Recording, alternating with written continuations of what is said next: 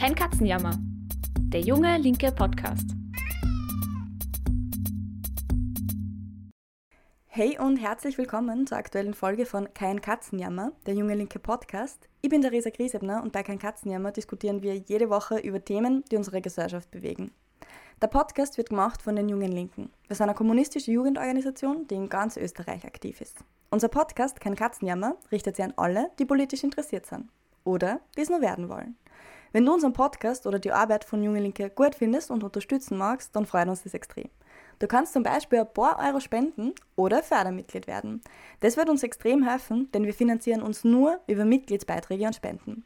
Alle Infos dazu, wie das funktioniert, findest du in den Show Notes. Es ist gerade sehr heiß, es ist Juli, es ist Sommer und sportlich ist deshalb aktuell gerade Sommerpause was auch für internationale Wettkämpfe angeht, aber auch über Sommerloch ist der Wunsch, in irgendwas Weltmeister zu sein, in Österreich immer noch da. Jetzt sind wir da im Fußball, im Tennis, im Volleyball nicht so erfolgreich, aber es gibt andere unrühmliche Dinge, wo wir ganz, ganz vorn dabei sind. Aktuell mit einer Rekordinflation in Europa.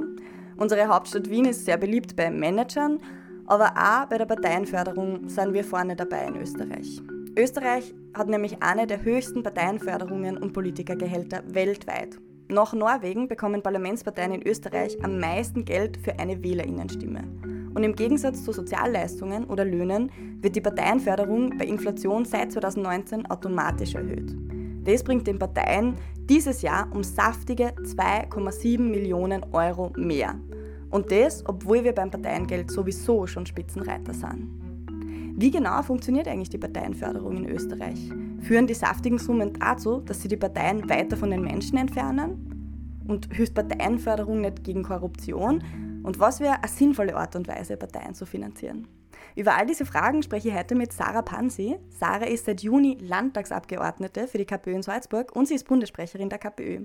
Außerdem war Sarah eine der Personen, die die Jungen Linken gegründet hat und unter anderem ihr haben wir es zu verdanken, dass es überhaupt im Podcast kein Katzenjammer gibt. Deshalb freut es mich extrem, Sarah, dass du heute mal als Gast äh, im Podcast bist, Sarah. Danke, Theresa. Ich freue mich auch sehr, wieder mal da zu sein. Ich habe schon gesagt, du bist ja seit kurzem Landtagsabgeordnete für die KPÖ im Land Salzburg. Ihr hattet mittlerweile auch letzte Woche eure erste Landtagssitzung. Und bevor wir ins Thema einsteigen, würde mich nur interessieren, wie ist es im Landtag zu sein, auch in der Opposition zu sein und für andere Parteien dann auch da drinnen reden zu halten? Hat man das Gefühl, man kann zum Beispiel im Landtag bei Landtagssitzungen was verändern?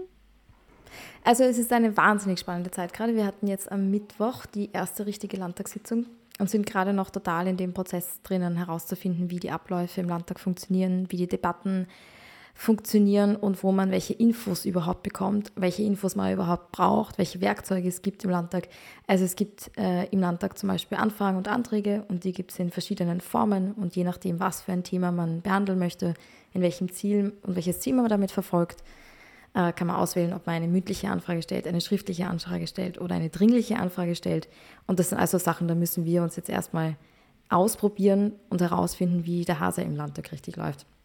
Wir haben im Vorfeld unsere Genossinnen in der KPÖ Steiermark, also die Genossinnen im, Landtag, im Steirischen Landtag besucht, um uns da Tipps zu holen und haben dann recht schnell herausgefunden, dass es im Salzburger Landtag aber schon ganz anders läuft als zum Beispiel in der Steiermark. Das ist vielleicht eh spannend, in der Steiermark wird von der Landesregierung einfach prinzipiell jeder Antrag der Opposition komplett abgelehnt. Und in Salzburg scheint es jetzt, zumindest ist es unsere Erfahrung, nach der ersten Sitzung schon ein bisschen anders zu sein. Bei unserer ersten Sitzung jetzt haben wir zum Beispiel einen Antrag eingebracht, da ging es darum, dass die Betriebskosten gerade extrem steigen und wir haben einige Maßnahmen gefordert, äh, wie man da entlasten kann. Und da gab es dann wirklich eine recht lange Diskussion, die war auch sehr hitzig. Äh, und am Ende konnten sich aber alle Parteien im Parlament dann auf einen Kompromiss einigen, der jetzt zumindest der kleine erste Schritte in eine richtige Richtung macht, auch aus unserer Sicht. Und das ist schon, also für die erste Sitzung ein kleiner Erfolg, der uns jetzt schon ein bisschen auch Mut darin gibt, dass vielleicht auch mal in der Oppositionsrolle vielleicht das eine oder andere durchsetzen kann. Mhm. Spannend, auch spannend, dass es da so viele Unterschiede gibt zwischen den verschiedenen äh, Landtagen in Österreich.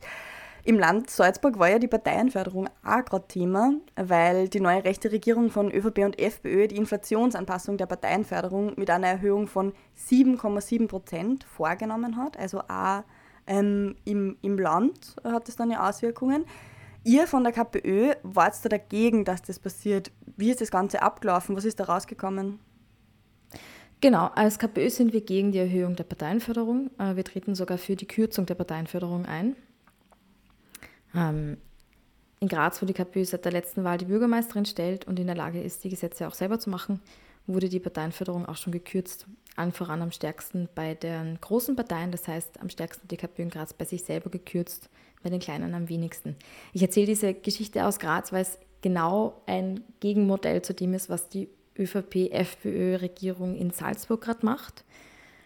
Ähm, weil die haben jetzt gesagt, sie, also hier wurde die Parteienförderung nicht nur an die Inflation angepasst, sondern auch noch insoweit geändert, dass jede Partei für sich selbst die Parteienförderung freiwillig kürzen kann. Mhm.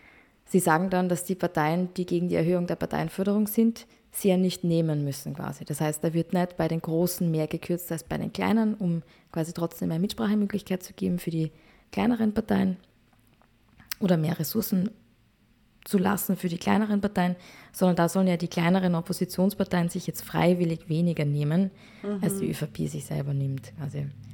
Und dem, mit dem Vorgehen haben wir natürlich einige Probleme. Einerseits äh, gibt es in den politischen Systemen, in denen wir aktuell leben, entscheidet das Geld über die Ressourcen, die für die Parteiarbeit vorhanden sind. Weniger Geld zu nehmen als die anderen heißt dann einen Wettbewerbsnachteil in Kauf zu nehmen und das können sich wenige Parteien leisten.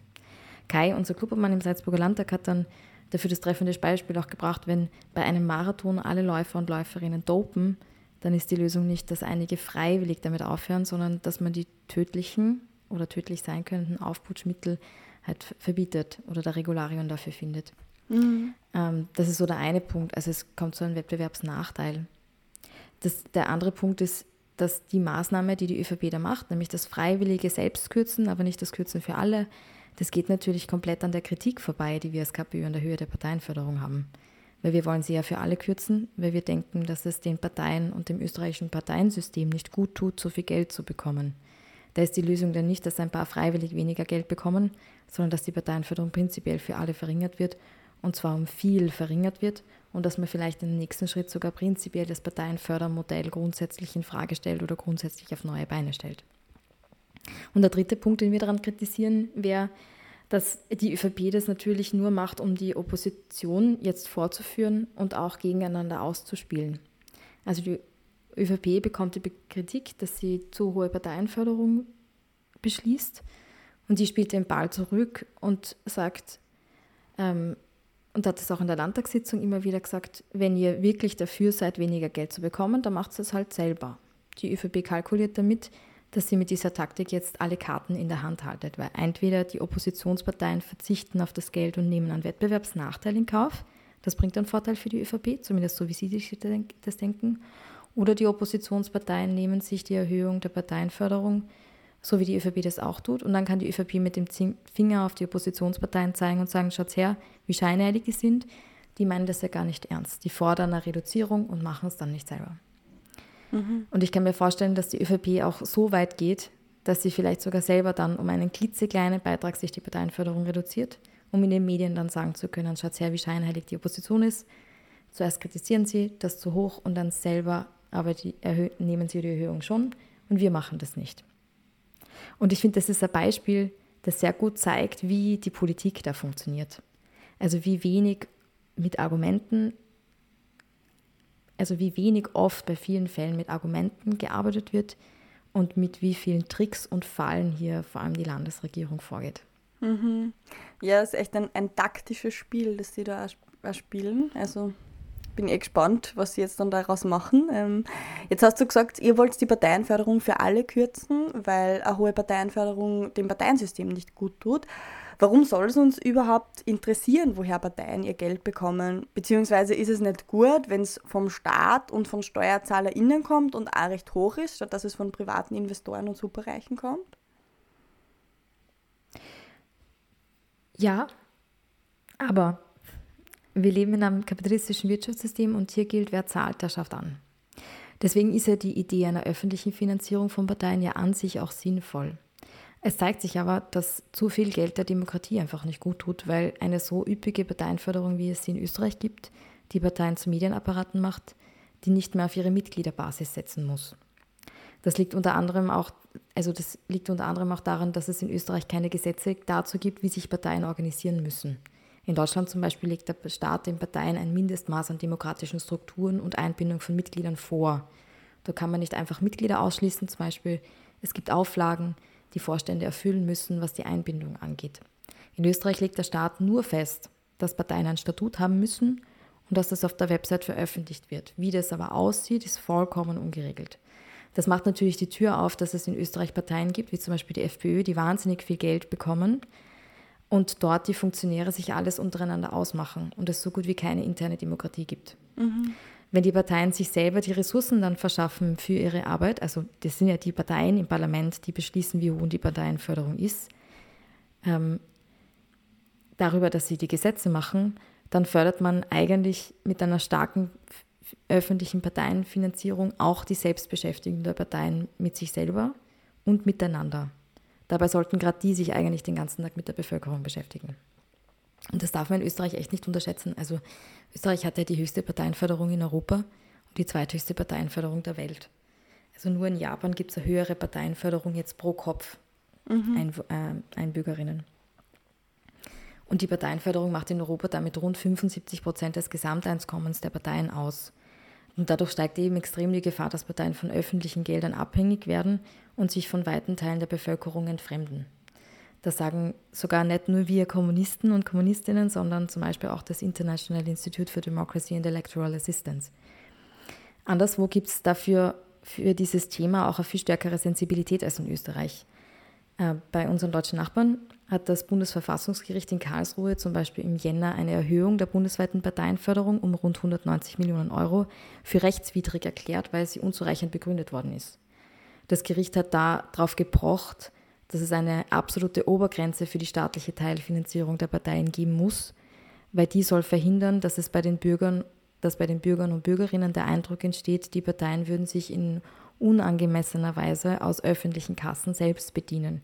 Das heißt, da merkt man, da hat einerseits das Gericht was dabei mitzureden, erstens, und zweitens, da gibt es eine, eine Analyse darüber, dass auch wie viel Geld Parteien bekommen, einen Eindruck darauf äh, hat, wie in der Bevölkerung die Politik auch gesehen wird und dass es da Verhältnismäßigkeit geben muss. Und das sind mhm. zum Beispiel Punkte in der Diskussion um Parteienförderung, die ich in Österreich überhaupt komplett vermisse.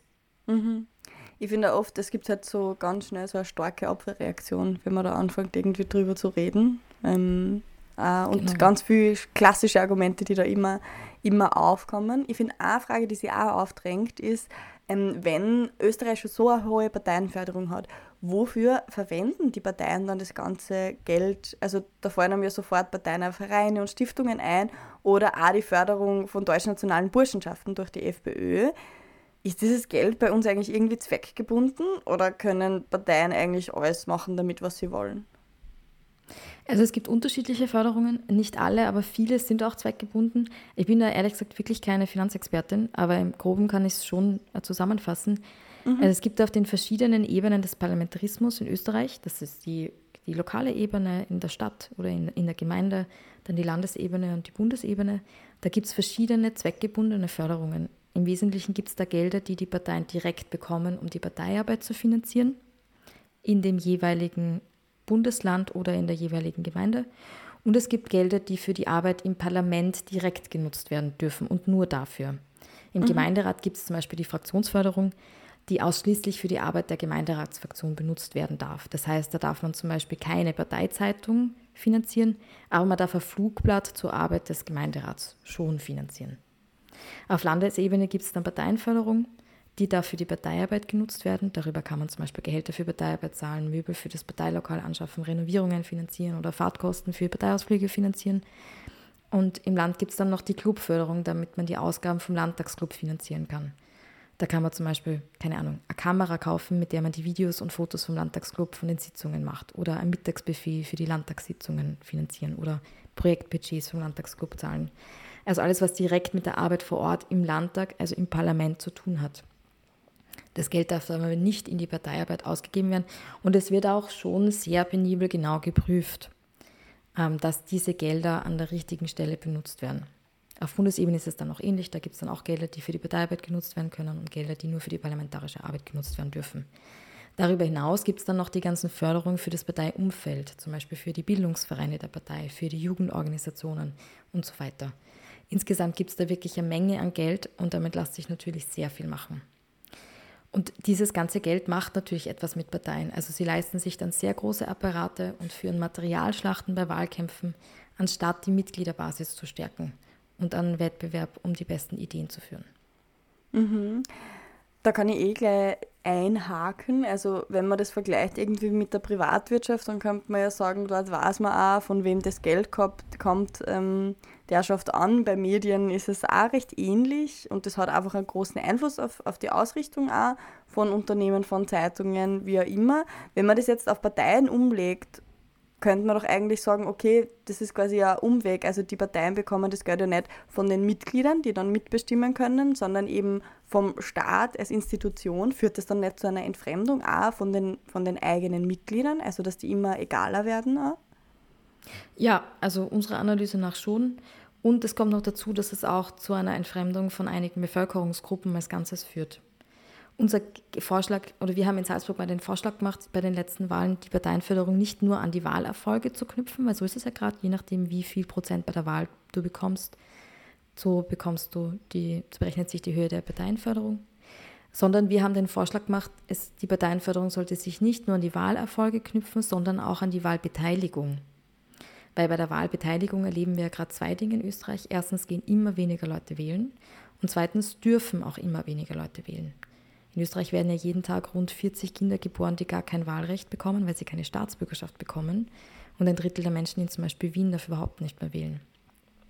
Die Parteien in Österreich, und das merken wir in Salzburg sehr stark, interessieren sich dann auch immer weniger um die Gesamtgesellschaft, sondern zielen mit ihrer Politik immer mehr nur auf ihr eigenes Wählerklientel. In Salzburg merken wir das sehr stark in den Stadtteilen, in denen die Wahlbeteiligung unter 30 Prozent geht und der Anteil an Wahlberechtigten sehr niedrig ist, gehen die anderen Parteien überhaupt gar nicht mehr hin, also auch nicht im Wahlkampf. Und die Themen, die in den Stadtteilen präsent sind, die schaffen es dann auch nicht in die, in die Parteiprogramme. Und dort haben wir mittlerweile als KPÖ die stärksten Ergebnisse, weil wir da versuchen, extrem entgegenzuwirken. Mhm ich finde, da macht es dann auch total Sinn, das, was du vorher gesagt hast, dass halt nicht nur wir das kritisieren als Kommunistinnen und Kommunisten, sondern auch dieses Institut für Demokratie, weil das ja tatsächlich ein Riesenproblem ist für, für ein demokratisches System, dass Leute einfach nicht mehr gehört werden, nicht mehr mitbestimmen können und das immer schlimmer eigentlich wird.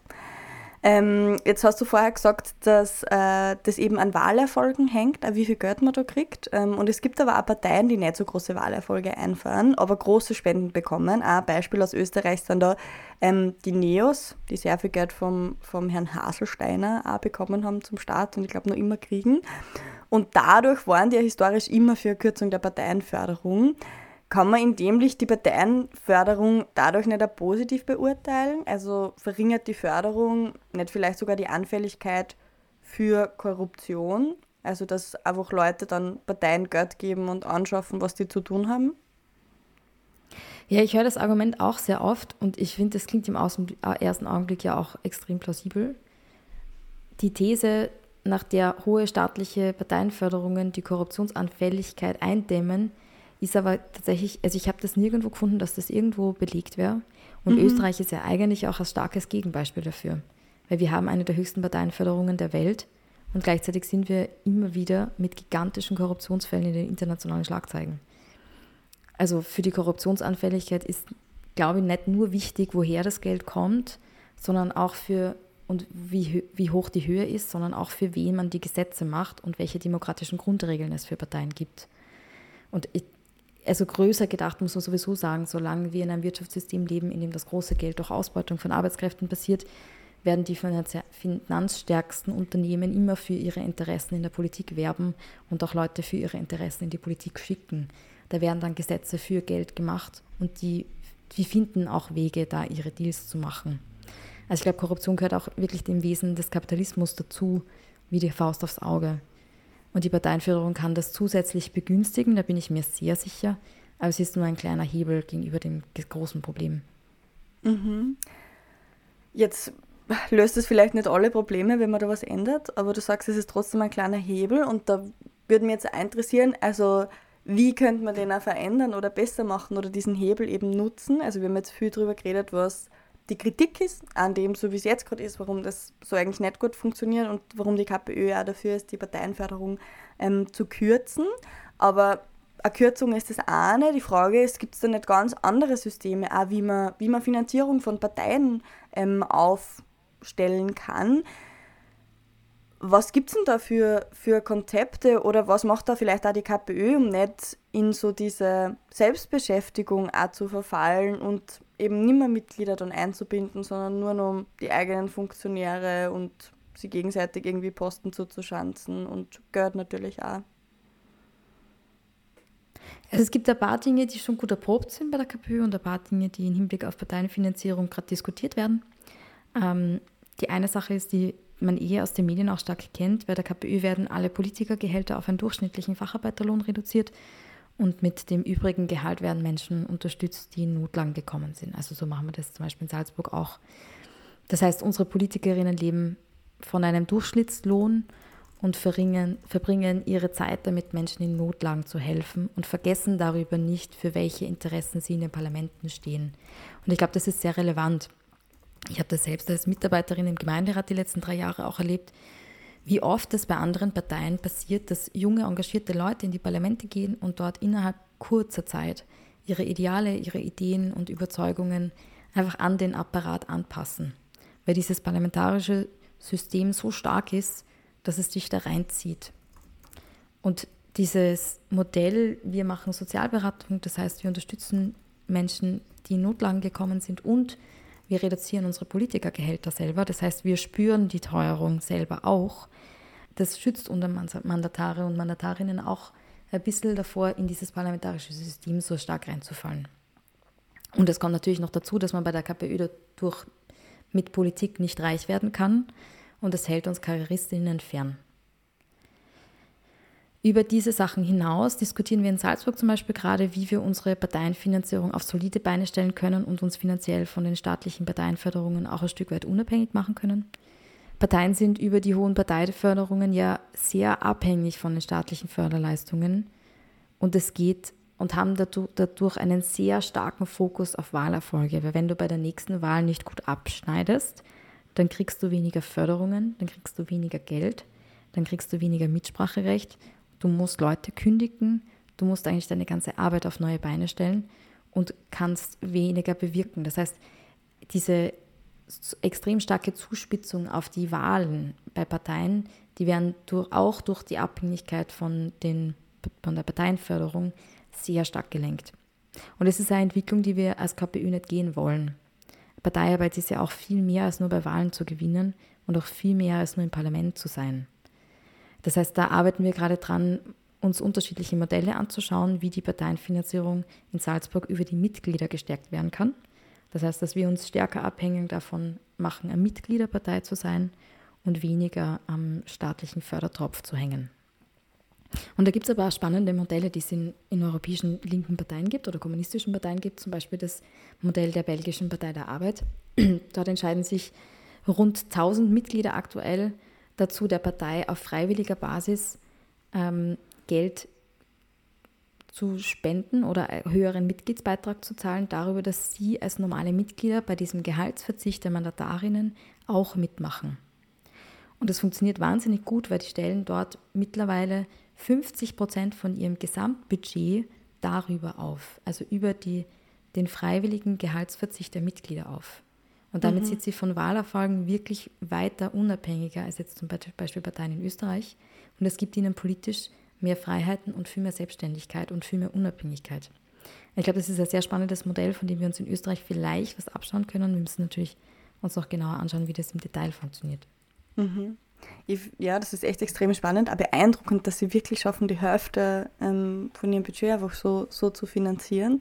Und natürlich, ich meine, wir haben das bei Junge Linke damals ja auch bis zu einem gewissen Grad ja auch bewusst, also aus der Not heraus natürlich auch, weil wir uns auch finanzieren mussten irgendwie, aber auch bewusst eingeführt zu sagen, wir finanzieren uns über Mitgliedsbeiträge und Spenden hauptsächlich, weil dann haben die ganzen Mitglieder, die da dabei sind, ja auch großes Interesse darin mitzubestimmen in der Partei, weil sie selber alle einen Beitrag leisten. Und das finde ich auch so extrem spannend an dem Beispiel, das du gerade genannt hast von der Partei der Arbeit, ähm, ja, weil das einfach nur ein zusätzlicher Anreiz ist. Und ich finde auch bei dieser Parteienförderungsgeschichte, man tut immer so, als wäre das nur so eine technische Frage, ja, wie wird das heute finanziert?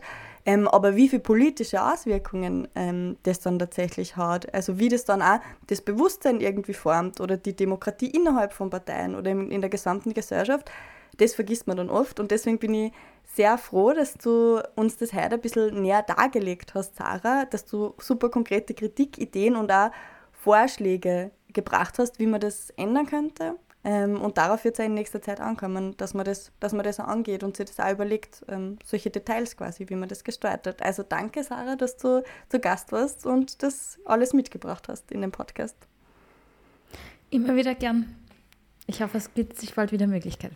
Ja, es gibt tatsächlich schon eine, die ich ankündigen kann, nämlich wer mit dir oder auch mit dem Chaos Salzburg oder Genossinnen äh, von der Partei der Arbeit in Belgien weiter über die Chancen und Gefahren vom parlamentarischen System reden möchte, der kann das tatsächlich tun bei unserer Sommerwerkstatt von 11. bis 15. August in Bresice in Slowenien. Bis zum 11. Juli, bis zum Mittwoch, Mittwoch kann man sich noch anmelden. Also ganz, ganz schnell sein auf unserer Website, einfach unter jungelinke.at. Und die Sarah wird dort einen Workshop zu Dialektik, Materialismus und wie wir die Welt begreifen ähm, halten. Und der Kai wird über den Mozartkugelkommunismus reden. Es wird sich sicher ähm, dazwischen auch nochmal ergeben, dass man so einfach mal ein bisschen plaudert. genau. Genau. Insofern freue ich mich schon sehr darauf und ich freue mich auch schon auf nächste Woche und die nächste Podcast-Folge, wenn wir uns wieder hören. Bis dahin. Ciao.